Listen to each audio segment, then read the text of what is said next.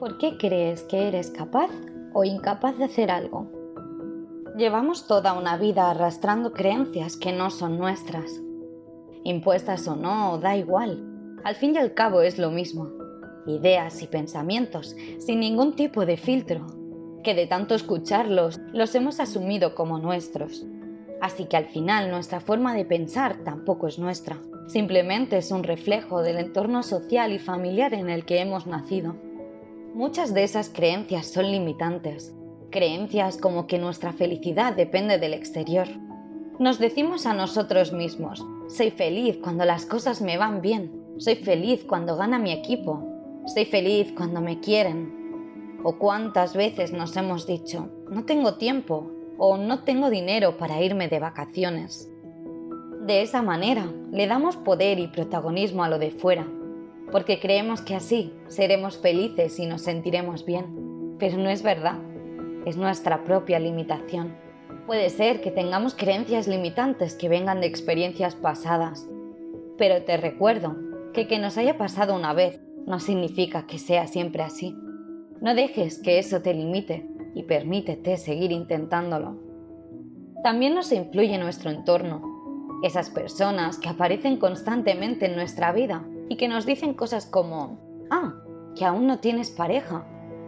Pero si pensaras conscientemente, esas creencias no te limitarían. Tal vez en tu niñez necesitabas estar protegida, necesitabas cariño, y esas creencias fueron útiles en su día, pero ya no lo son. Cuando empecé a viajar, cuando empecé a relacionarme con personas de culturas totalmente distintas, me explotó la cabeza de repente, todas mis creencias se encontraron con otras totalmente distintas, incluso opuestas. Y pensé, entonces, las cosas no son como a mí me las han hecho creer. Las cosas no son así para todo el mundo. Mi verdad no es la única verdad. Hay otras verdades, hay otras maneras de tomarse la vida.